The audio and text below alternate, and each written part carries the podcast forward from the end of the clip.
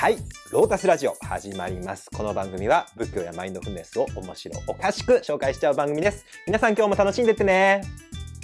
仏教を西洋世界に広めた男、穴がりかダルマパーラの生涯をお送りしておりますが、今回が最終回でございます。えー、前回ですね、もう出家姿になって、名前もダルマパーラと、えー改めて世界に打って出たうん天下一武道会に行きましたね。はい。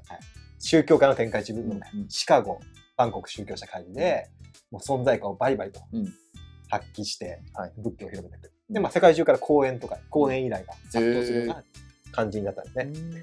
で、この流れでですね、えー日本にもやってきます。えー第、これがね、3回目かな。うんあの、来日を果たしました。うんうん日本、この時ね、日露戦争に勝利したんですよ。ところがねだから、あの、まあ、これはスリランカ人にとってすごい大きなことだったらしくて、へえ。アジアがヨーロッパに勝ったみたいな、ロシアに勝ったみたいな。感じで、めちゃくちゃもう日本、うんなんていうのかな、あの、に日本を称賛することが、うんうんまあこれスリランカだけじゃないけどね、うん。トルコとかいろんなとこで上がってたと思うけど、スリランカでもより強かったんで、うん。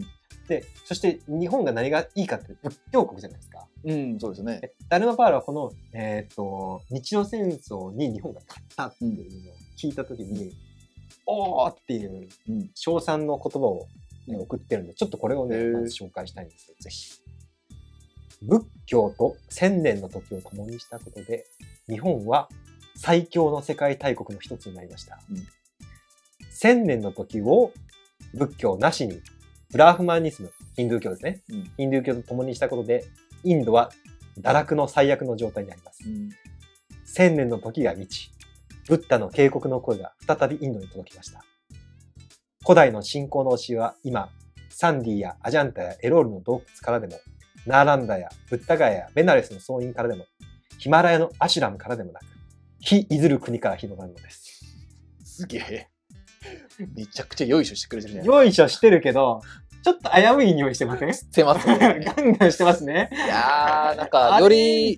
よりあれですね、その、入った的な感じが 尖ってますね。はい。日本はすごいんだけど、うん仏教があったからこそだよね、みたいな。うん。いそして同時に仏教がなくなったインドを貶めるっていう。やすごいこの日本のその軍国主義と近いものがある。確かに。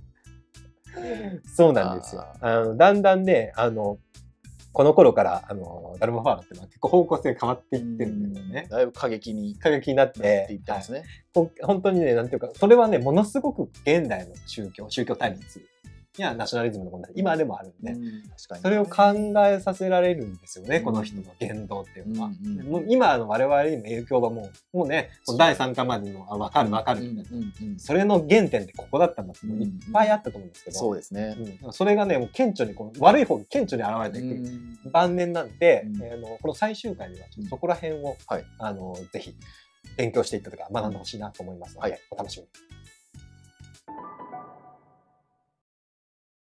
ダルマパーラさんの晩年をご紹介しています。はい。だんだん過激になってきましたね。だんだんとですね。最初はだってね、世界あの新地学教会の影響を受けた通り、うん。まあ仏教を改革して、あとうんはこの世界の宗教とうん。もうあの真理は一つだからうん。みたいな運動にうん。こう感化されてたのに、うん。だんだんこう仏教一辺倒になっていて、しかもなんかそれがこう軍国主義とつながっていく、うん。日本が勝利したの絶対仏教関係ないだろうと思うんだけど、うんそうですね。なんなら仏教で、うん。あの仏教の教え非暴力ですからダメでしょみたいな確かに。軍国主義で日露戦争で勝ったはいいけどみたいな、うん。それ仏教的にはアウトでしょみたいな。確かに。あるんだけど、あのそれを称賛しちゃうみたいな感じ。あこの挙動って自分らにも当てはめてくるんだよね。あ。。うんうんうん。あのつまりスリランカもあの、まあ、前回言った通り、うん。えーまあ、多数派のシンハラ人、うん。仏教徒、うん。と、えー少数派のタミル人、でこれヒンドゥー教徒、うん。がいるんだけど、うん。この争いがだんだん、うん。なんていうか争い始めたまあ、イギリスの影響もあるんだけど、まあ、このダルマパーラさんの影響もあり、うん。だんだんと争い始めた、うん。そこで、うん、仏教を推して、かつ、その、タミル人も倒すっていう、うん。うん、大義名分を考えなきゃいけないですよね。うんうんうんだって、両方実現しなきゃいけないんだから。うんスリランカっていうのは仏教国で、うん。偉大なるアーリア人のシンハラ人の、うん。あ、シンハラ人もアーリア人の一部。なん。で、ねうん。うん。アーリア人の国をじだから素晴らしいんで、うんうん。タミル人みたいな異教徒で、みたいな、アーリア人でもない奴らは排除しなきゃいけないっていう、まあ、半分ナチスみたいな、はい。あの考え方にな。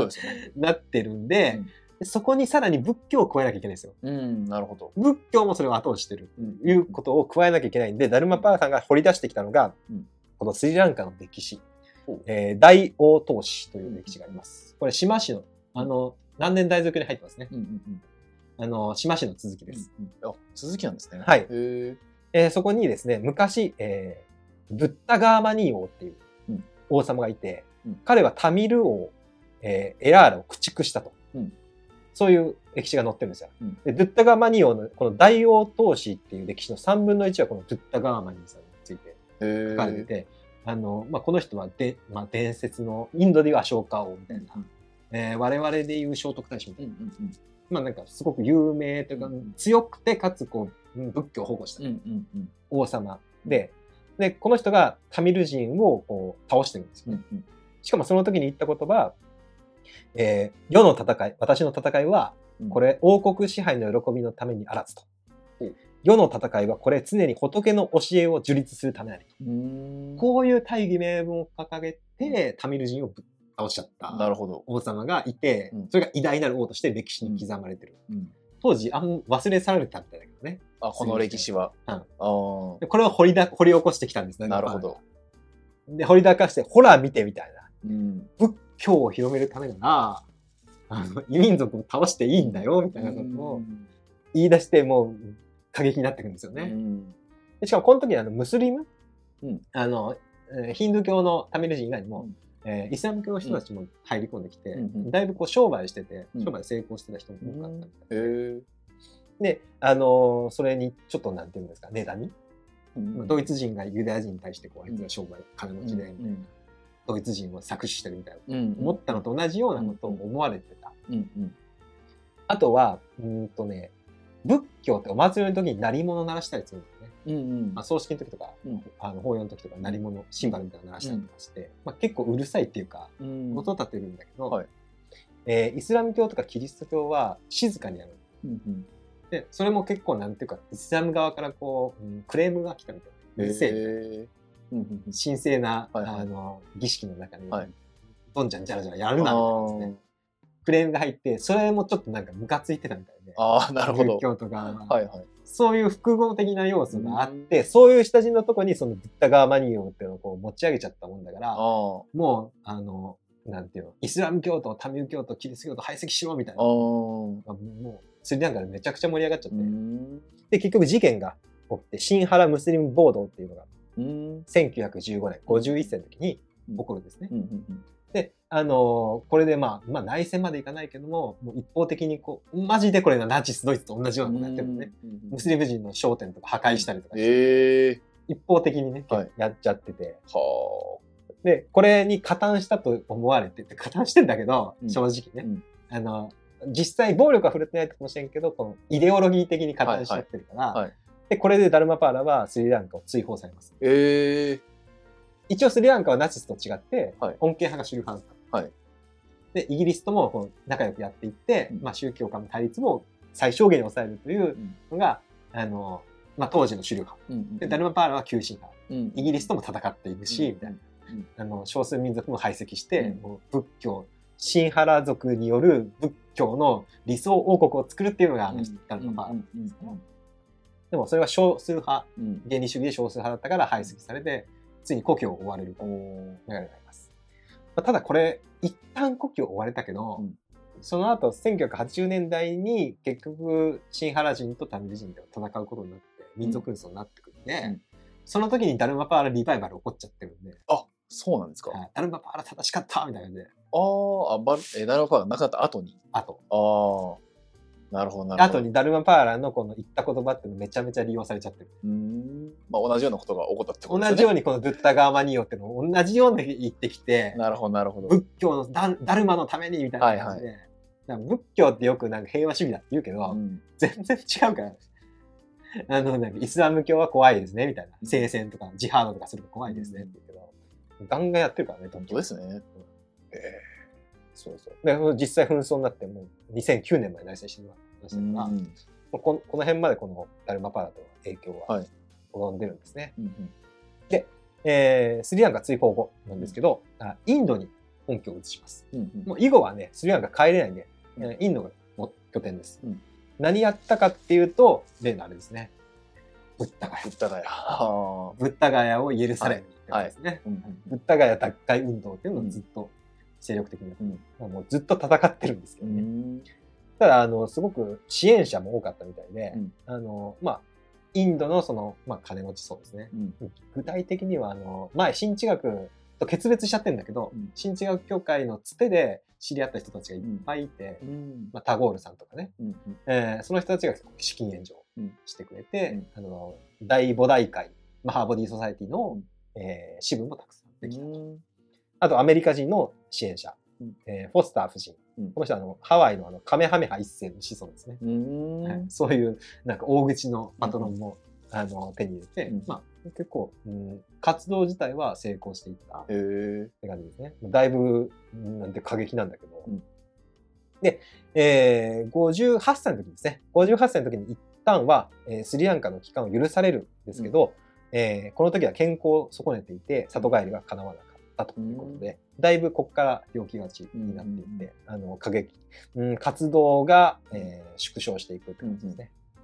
まあそんな中でも、えーイギリスに大英帝国大母大会、はい。ブリティッシュマハーボディソサエティを作ったり、うん。まあイギリスに仏教寺院を作ったり、うん。あ今でもあるんだよね。友達のタイのお坊さんが、あの、スリランカの、イギリスにいるんですけど、タイのお坊さんでイギリスにいるんですけど、うん。あのスリランカのお寺あるって言って。交流があるって言ってましたから、まあこうこういう関連なんでしょう。うんで、えー1925年の61歳の時は、えーちょっとスイスで、えー座骨神経痛のため治療のため入院とか、うん。うん。ちょっと病気がちになりながらヨーロッパを中心に活動してる。うんうんそして1927年、63歳の時ですね、念願のスリランカ帰還が叶うと。うんいうことですが、まあ、この後1930年頃まではずっと病床病床についてる。うん。まあ、病気がち。まあ、もううんもうほぼ晩年です。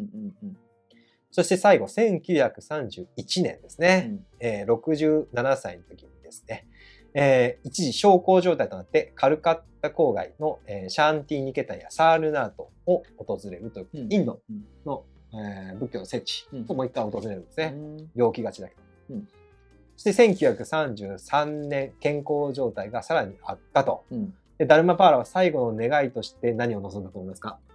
え、ブッダガヤを、その聖地に。あ、それは死後ですからね。ああ、そうか。最後何を願ったかですか？何を願ったかですね。うーん。スリランカに帰るあー、ではないですね。ではない。はい最後の願いは、本物のお坊さんになりたいと。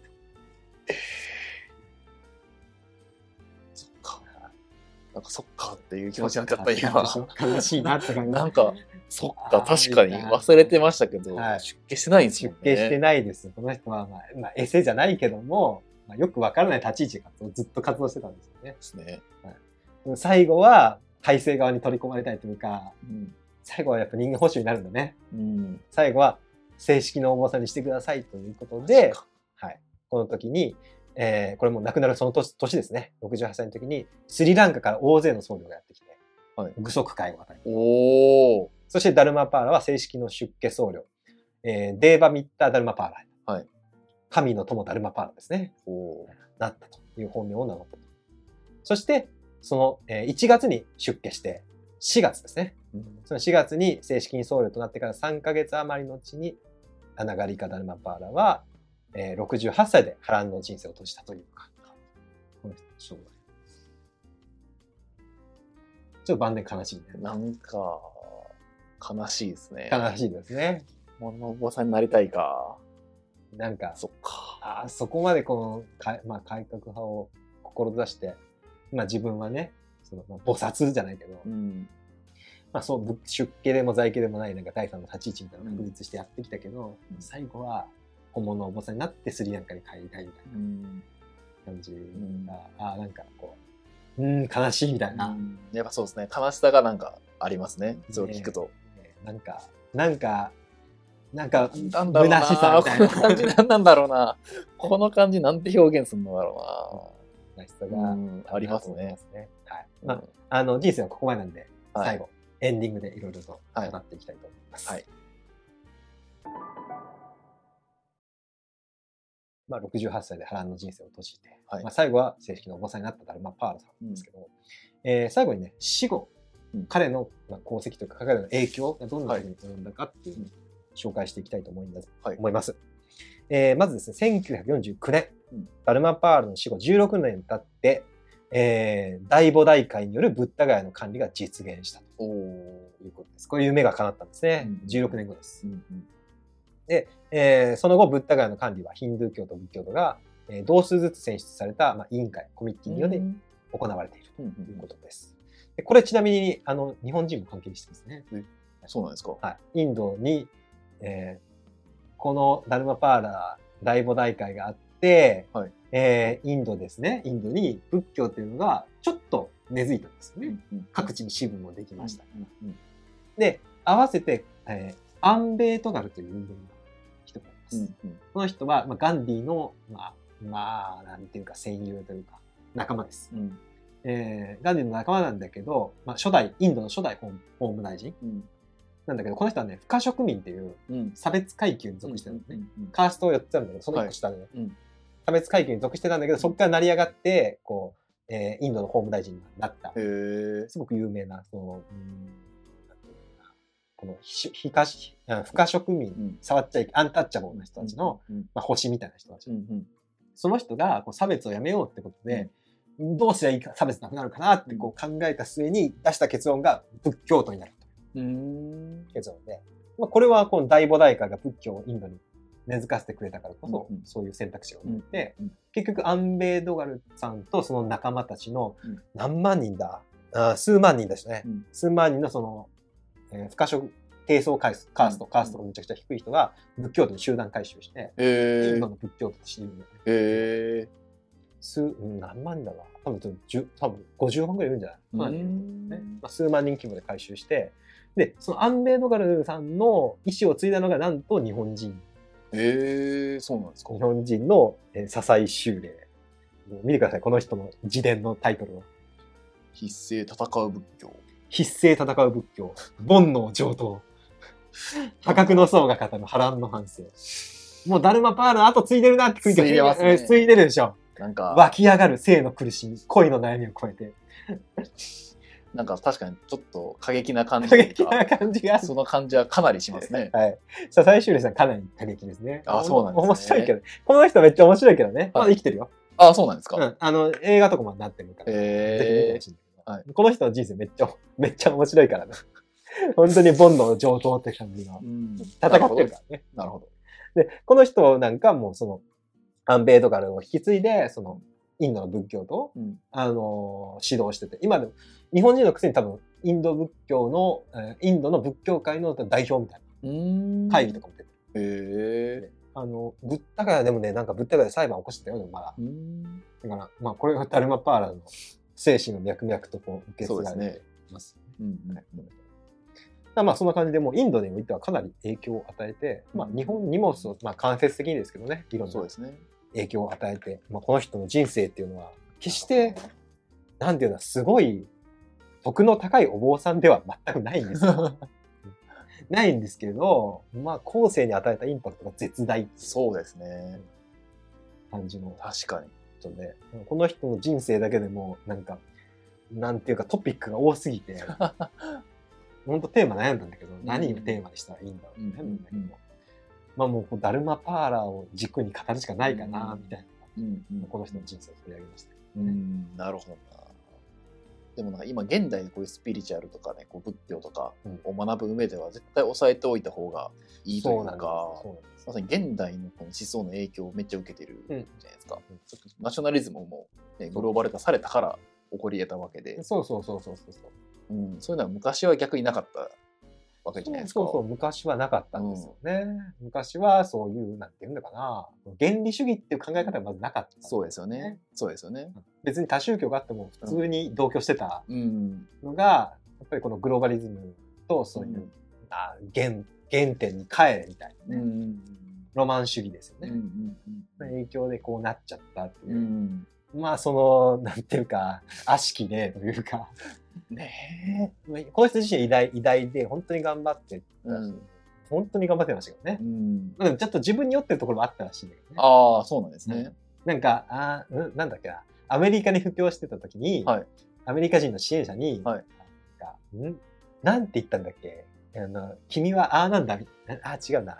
君はアナータピンディカみたいな。アナータピンディカって、うんうんえーブッダの最大の下語者。はいで、あの、あ、擬音作った人です。うん祇園精舎を作った人はいはいはい。金持ちで、はいめちゃくちゃ伏せして、はい祇園精舎を作って、うんブッダを支援したっていうアナータピンディカって言うんですけど、うまあ、君はアナータピンディカみたいな人だねってうん言ったの。つまり、自分はブッダみたいな。ああ、でも、なんか、いろんなところで、こう、迫害になっても、なんか、殉教者みたいな、うん。イエス・キリストみたいな感じの、うんあのーポジションでいたみたいなね。うんアナータピンディカじゃないか、パウロに例えた多分。パウロ。君はパウロだね。パウロみたいね。うんうんあの、パウロっていうのは、イエス・キリストの弟子ね。うんうんうんうんローマ、ローマのバチカンの、うんうんあのー、ローマのバチカンにお墓がある。うんうんうんローマを、ローマでキリスト教を、はい。えー伝えた人ですけど、うん君はパウロで、うん俺はイエスだね、みたいなう感じのんことを言ったみたいな言ったりとか。まあまあ、ちょっとね、自分に酔ってたところはあるんですけど、なるほでどでも本当にね、現代、現代のね、なんていうんだろうな、うん宗教観に影響を与えた。そうですよね。自分も含めて仏教の捉え方っていうのは、うんこの人の捉え方を通じて、まあ、この人と同じような感じでバイアスがかかってるんだなそれはすごく感じましたね。感じるよね。アルムパーラさんがこう落とした波紋が知らず知らずのうちに自分たちもそう押し寄せて影響を受けてるっていう全く無自覚にね。全く無自覚ですね。だからなんか、あの、なんていうのかな仏教を勉強して、うん。あ仏教の教え素晴らしいってこうなるのはすげえわかるし、うん。俺もその通ってきた道なんだけど、うんその中にはこういう悲劇的な側面もある。そうですね。仏教を押す、押し、もう仏教をどんどん押していくっていうのは、うーん、それはいいんだけど、なんかやっぱ、は、入った主義になる時もあるし、うん。なんかそれが結局、うん仏教がすごいっていうよりも、キリスト教の影響を受けた解釈だったりして、うんそれはやっぱりその、仏教で縁起を大事にするけど、うんなんか仏教そのものっていうよりも、そのいろんな要因、そうですねいろんな多宗教とか要因も受けて、今のこの仏教って素晴らしいねって教えのこのなんていうかマインドセットがあるわけで、うんうんうんそうですよねはなんかこの、縁起の教えを報じるものとしてこう、うん抑えておかなきゃいけない。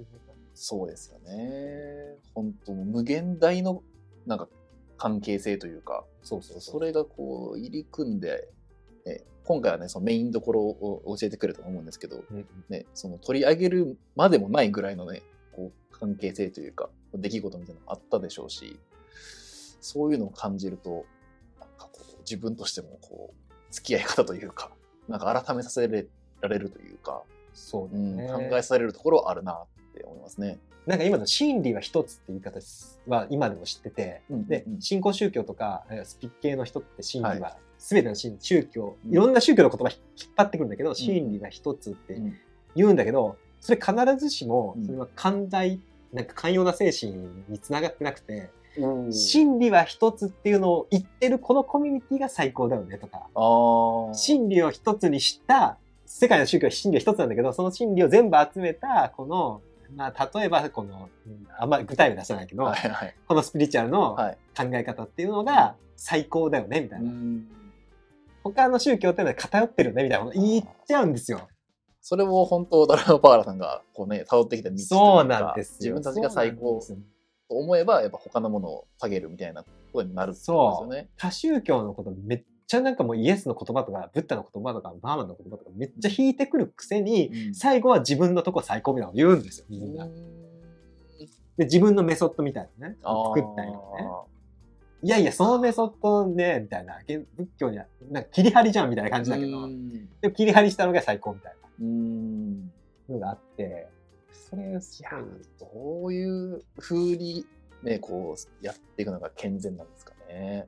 あーいや、な俺どうかなと思って、それってなんかすっごいなんか無自覚っていうか、愚かだなと思ってしまうんだよね。あいやーそのなんか本当に、まあ新地学教会もそうだけど、古代の英知というか、うん古代か、古代の英知持ち上げてんだけど、はいなんか使い方雑というか。利用してるだけじゃない。うん。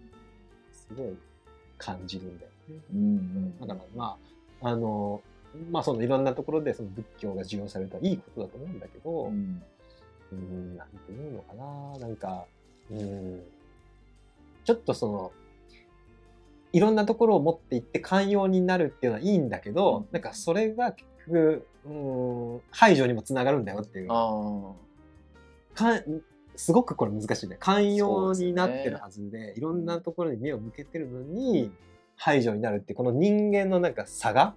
うんこの悲しい差がっていうのをちょっと認識しといてほしいな。ああ、でもな、確かにあるな。確かに。なんかね、あるよね、うん本当に。あの、みんな一緒と言いながら、みたいな。うん日本っていうのがまとまったら、なんかちょっと中国と対立しちゃうとか、うんうんうんうんうんそういうなんか、あの、まあ、統合の論理は排除の論理だっていうことを、このうんうんあの、まあこのネタ本のね、杉本義なる先生が、まあ、言ってるんだけど、本当それ、それにつきで、うん。一見いいこと言ってんだけど、うん。それは、なんか、他人を排除して成り立っちゃってるんだよね、みたいな。うん。仏教っていうのでまとめようとすると、うん。やっぱりほ他の宗教を貶めちゃったりそうですするよね。し、まあ、ヒンドゥー教っていうのもそう同じうんようなことで、もうこれ似たようなことは無数に起きてると思うんですよね。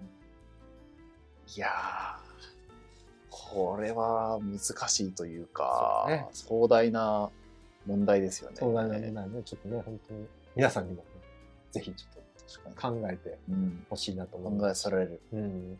こうあ、これもこうだったんだ、絶対あるのでね。今パッと例が出てこないんだけど、うん多分ここういう、あの、自分の身近の例も、あ、そういうことですよねっていうのが、うん。無自覚だったけど、あの、まあ、実は、この同じうん。普遍、統合が排除につながったっていうのがたくさんあると思うので、うん。まあ、そういうのもね、あの、コメントとかお便りとかでね、うん。お知らせしてくれて、そう一緒に考えるきっかけになったらうん。いいかなと思いますので、はい。